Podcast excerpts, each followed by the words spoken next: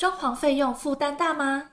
点一点让你轻松刷信用卡，还可以分期零利率，轻松付款，简单成家。详细资讯请上点一点官网查询。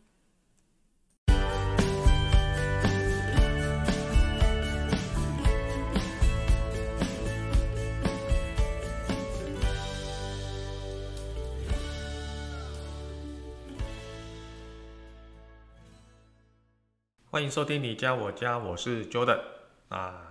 上一集呢有跟大家做一个预告，就是啊我们会针对装潢纠纷一系列的部分，来跟我们的装潢的业主以及我们的网友跟粉丝来做一个说明。那么上一集呢我们在前言当中已经大概啊跟大家做一个说明，我们要沟通的内容。那么今天呢，我想就是。进入我们第一章的这样的一个分享哈，就是装潢纠纷的类型哈跟成因。我觉得我这边的数据要告诉各位装潢的业主哈，其实沟通不良往往就是期待破灭的一个最主要的一个原因呐。一般人哦，一生难得几次的装修的经验。真的运气不好，如果发生装潢纠纷，那个带来的困扰是非常非常麻烦的。少则折磨你两三个月，多则可以延续好几年呐、啊。为什么会好几年？因为官司缠身呢，对不对？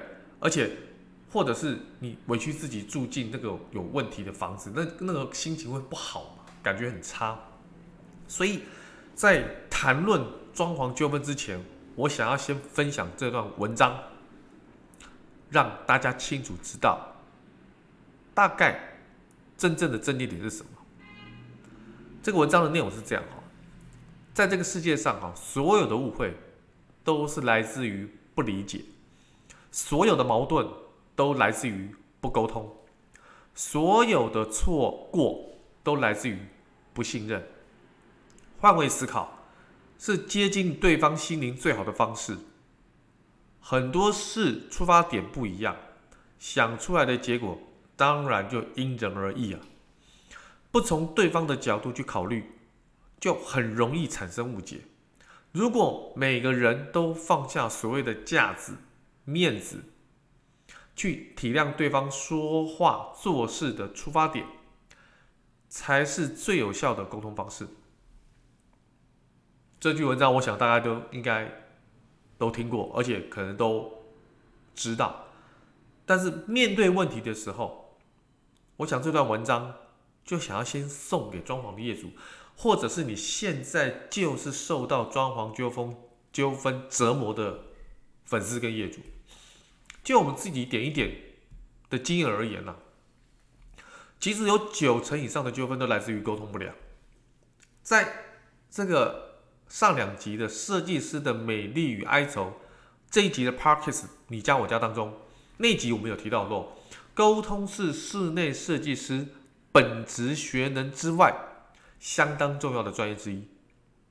它与设计师本身的经验丰富程度以及是否有持续关注市场的趋势有相当大的关系啊。但是这并不表示所有的沟通的责任都一定在设计师的身上，不是这样子。当我们业主决定帮把房子交给室内设计，不等于一切都是安啦，没问题啦，一切一切搞定的。屋主在找设计师之前、之中、之后，都必须做好功课。如果你抱的是就是花钱就是老大这种甲方爸爸的心态哈，不管是。不提意见，等到问题在产生的时候，我跟各位报告，后悔莫及。而且很多的装潢纠纷都是来自于刚才 Jordan 所提到的这样的一个屋主的心态。所以，我们这里就先从屋主的状况出发，讨论屋主跟室内设计师难以沟通的原因。第一个，最简单的第一个就是屋主对于试装的专业不了解啊。鲜少经历室内装修的业主，哈，对于室内设计跟装修的流程不了解，这是非常正常的。那有时候沟通上呢，会用自己对于事件的理解去陈述需求。那但，当然这个期间，或许有误用专有词汇的可能呢，让设计师更不清楚屋主要的是什么。造成双方的鸡同鸭讲。举个例来再说哈，踢脚板哈是非常常见的墙面的元素之一，但大多数的装潢业主不太了解墙体这块略微凸起、漆成深色的元素作用为何，叙述起来也会越讲越不知所云了。那如果一个好的设计师会怎么做？如果一个很有经验的设计师哦，可能听你开头的叙述呢，就能马上掌握到屋主的需求。而好的设计师呢，会在纠正屋主的同时，也愿意让你了解更多。即便这些设计师他们天天都在面对这些流程、这些词汇的解释，不过这就是他的专业，所以帮助你厘清真实的需求。最糟糕的状况是，设计师带有知识的傲慢，对屋主的问题啊不耐烦，甚至拒绝回应。如此，双方不止无法建立良好的沟通，甚至在整个装修的过程当中，其实都带有情绪。这个最最糟糕了。如果在装修的过程当中带有情绪，就是纠纷的起始点了。所以，怎么提问最刚好？屋主可以针对不同不懂之处哈，多提问。但因为设计师每天行程都很满，请不要想到就问。哦，很多人误会说我付钱，所以我在我想到的时候，比如说我下班的时间，我接近清晨的时间，我接近睡觉的时间，我只要想到我就问。对不起，设设计师也是人，他也需要休息啊。所以在你与同住者沟通好需求的风格、格局及各项需求之后，针对成员未能解决的问题的提问，设计师绝对都非常愿意的正面回应。毕竟这是设计与你要共同完成的生活空间嘛。你提供的资讯又完整，又能帮助设计制定设计的方向。好，所以提问的部分呢，你自己本身一定要做功课，你不能说都 OK 啦，没问题啦，全部交给你，啊，这种不行哦。其实你这样的话，设计师他会更引导你去。进入到这个会谈，就是这个设计装修的会谈，他一定会把你揪引进来的。好，所以这个这个这个你一定要参与哦，千万不能不参与哈。第二个，屋主对于自胸自身需求的不了解，大部分的人呢，对于自己的生活需求大大概有个大致的了解了。好，如果你要很全盘的了解，你真的是要需要很有意识的去挖掘跟发掘。比如说，你可能需要电器用品很多，但是你用惯了延长线了，你没有考虑到新的设计插座可以安排你更多的便利，因为你你习惯用延长线，你可能忘记插座这件事情，其实对你来讲是更方便，而且更周全的、更安全的。不过喜欢的风格哈，可能会受到许多资讯的影响，而变得有点零散。比如说，也许你也喜欢北欧风的明亮。但是也同时被近期流行的这种极宅风啊、工业风给吸引，所以如果无法定调，设计师也会被你这种各种天马行空的想象所困扰。那好，那好的设计师该怎么做？来了，如果是这样的状况呢，设计师肯定遇到不少次啊。所以好的设计师在尊重屋主的需求同时，也将设计引导到更好的方案上。引导有没有？我刚才讲到引导这两个字。你看设计师会不会引导你这件事情，就知道他善不善于沟通。他们会愿意理解你的生活需求、美感的偏好、预算的限制，给予最适当的建议，而不会用，而不会漏掉你在意的细节。比如说风格，在你给出各种参考的作品之后，设计师会替你归纳出偏好，还有适用于空间条件的元素，也会在设计上提供不同的方案给你做清楚的比较。那怎么做准备？怎么准备周周全？对于屋主而言，生活的需求哈，你大概会有个大致的轮廓了。尤其对于那种喜欢的哈、讨厌的哈，会特别有印象。而为了将来的室内装潢后得到更好的生活品质哈，你可以从生活当中找出觉得麻烦但习惯忍受的情况。这句话大家记住哦，觉得麻烦但习惯忍受的情况，比如说。油烟味经常会跑到房间，睡觉的时候总觉得电灯的开关离得太远，从外面进门来会带了一些沙土灰尘，书柜呢常常会积灰尘，客厅的灯呢常常令你觉得刺眼。那么这些麻烦的感觉呢，通常不会留你在心里太久，你也不会太记录很深。可是呢，当它出现的时候，它时不时就干扰你的心情。所以在决定装潢之前，你花一点时间把它记录下来，可以提供设计师更多具体的生活需求。有没有这些很小的细节你要记录啊？你就慢慢知道你要需要什么，好，而不是东想一个西想一个。没关系，你东想西个一个，你就自己先记录下来。但是我们建议是在完整的时间之内去做思考的动作、记录的动作。第三个，屋主哈对于这种装潢产业的资讯不是很了解啊，资讯的不对称啊，不管放在哪个产业，都会造成供需双方误解很大的因素啊。你看，一般的装潢业主、消费者看到新闻的时候，多半都是负面的纠纷事件啊，加上无法真正的认识设计的价值哈。那也不肯好好的表达疑虑啊，就是可能不好意思啦，要爱面子啦，所以在半信半疑的心情下达成合作，蛮多这种业主的哦。只要几个不愿意，就会扩大误会。我们当然不能要求屋主给设计师完全的信任啊，毕竟装潢费用少则四五十万，多则四五百万，所以在交易的面前，我们每一次都要保持谨慎，真的是实属必要。我们建议哦，装潢的业主对于室内设计的整个环节呢，一步步做好确认。其实这是我们点一点在做中间媒合最大的这个服务的价值啊，因为我们在乎每个案子是否顺利完成，合约啦、报价等相关细节，我们都会做好把关，让屋主跟设计双方都能保保障好自己应有的权益啊。所以，来，好的设计师该怎么做呢？有些设计在设计稿啊、合约啦、报价做得很笼统。说辞也很含糊啊，这种时候，如果我已经让你产生不确定感，你可以直接不考虑，就是你不用考虑了，因为疑人不用，用人不疑的，不管放在什么场合，都是你决策的标准之一啊。不安全感已经出现了，那你怎么可能把钱跟房子交给这个设计师，而且还不知道最后会得到什么结果？想想哦，是不是比你海外网购更令人觉得焦虑啊？海外网购就是你不知道那个网站是真的假的嘛？你也不知道它是不是这这个寄来的东西是不是就是它照片所属的这么漂亮这么好用？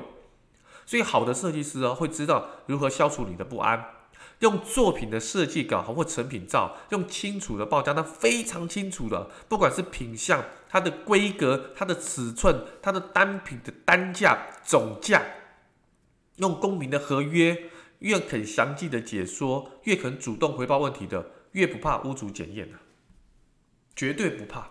所以你在考验这个设计师，其实很重点是他的主动性、他的回应率、他的效率好不好？那那怎么？那屋主最最 care 的是什么？就等现在跟大家讲，怎么议价最有理啊？你怎么去跟设计师议价？其实我们认为，倘若屋主肯定设计师的服务价值，多半不会在设计费啦、监工费这种上面为难设计师了。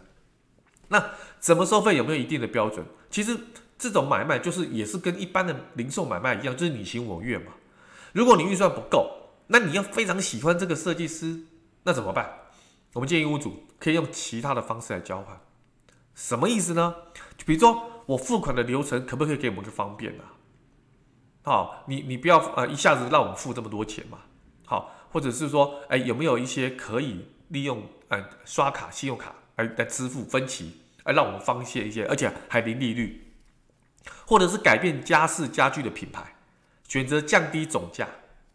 当然了，最糟最糟的状况就是你去贬义他人的服务价值，那换得溢价的空间。老实讲哈，这种是大部分业主都会做的事情，但是往往就是这种态度造成设计师后来为什么跟你不信任。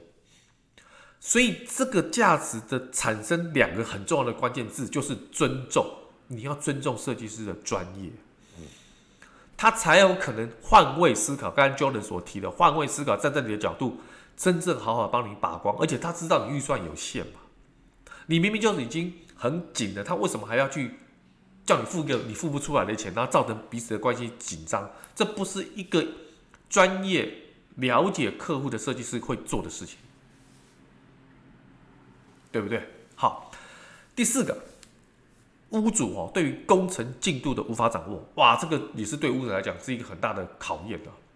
其实前面三点哦，在没有签订合约的时候，还没有开始工程之前，都好解决。几乎所有的纠纷都是在工程执行所之后，百分之九十九啊。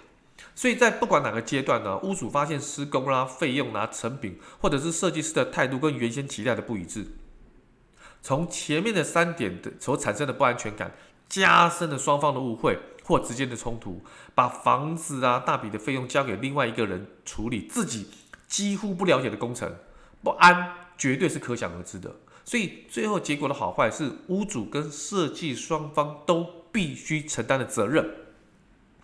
房屋装修哈是交易，更是一种合作的关系啊，所以我们必须要理解，应该抱持的什么合作态度，才可以达到双方满意的结果。所以这句话我要写是送给大家：房屋装修是一种交易，更是一种合作关系，很有意思，对不对？好，所以好的设计师会怎么做？第一个，好的设计师呢，在设计之前呢。设计执行之前会解说设计稿跟实际完工可能的落差，嗯，这个很棒，主动告诉你哦。你看 3D 渲染图就不是你成品就是一定百分之百哦，会有落差。在工程进行的同时，会主动的回报工程的状况，而且是定时，啊，而且它它会让你很安心的知道工程的进度到哪里，让屋主非常清楚知道工程的进度，施工的结果是否如自己期待，所以。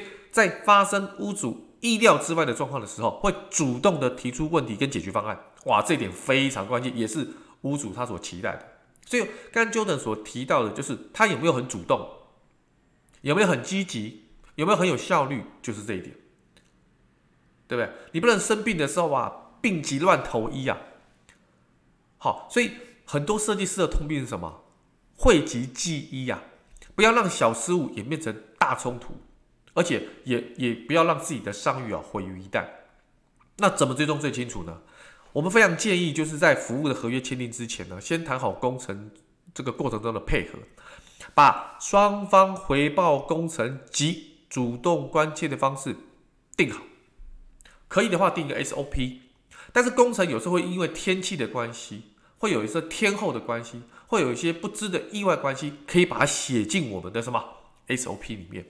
所以在每个重要的工程的进场跟完成时，屋主跟设计师双方都要联系。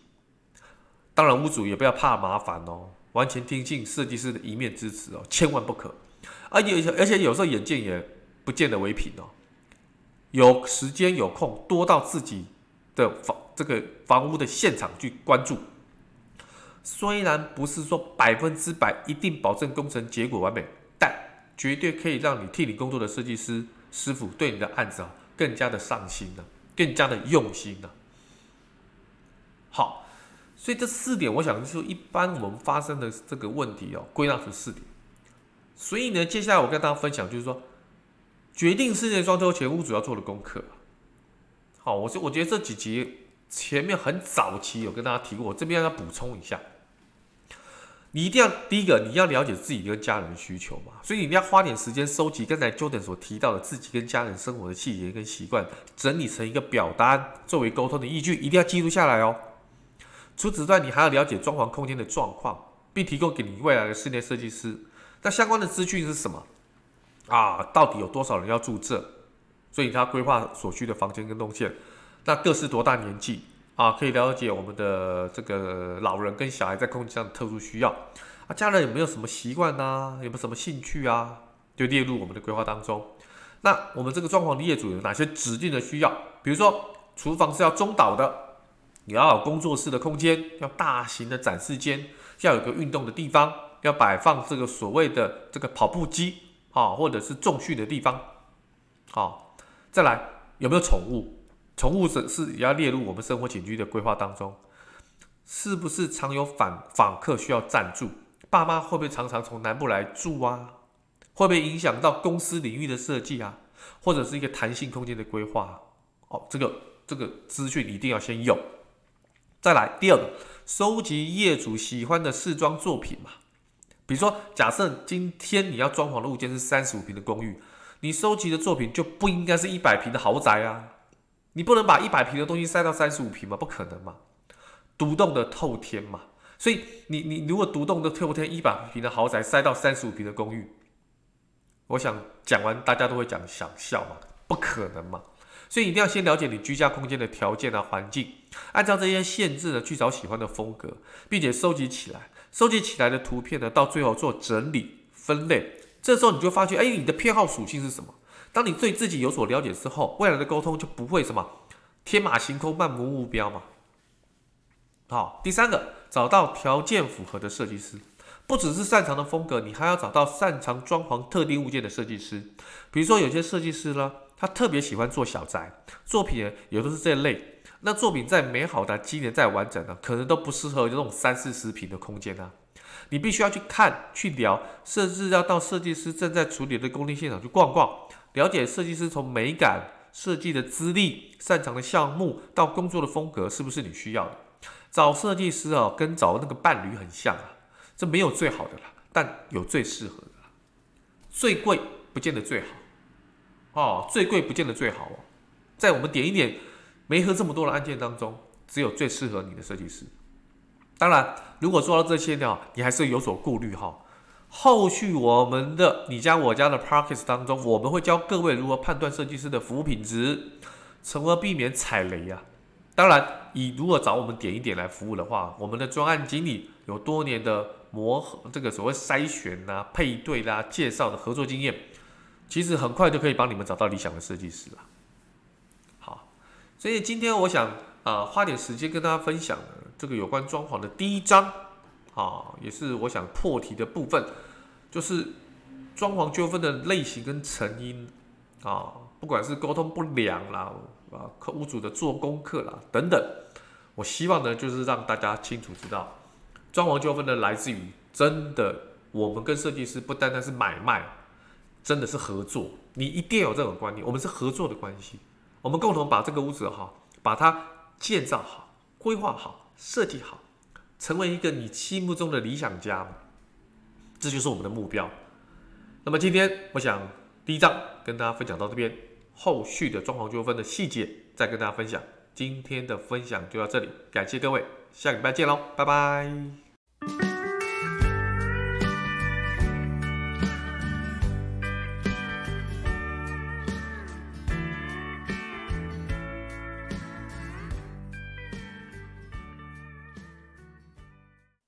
装潢费用负担大吗？点一点让你轻松刷信用卡，还可以分期零利率，轻松付款，简单成家。详细资讯请上点一点官网查询。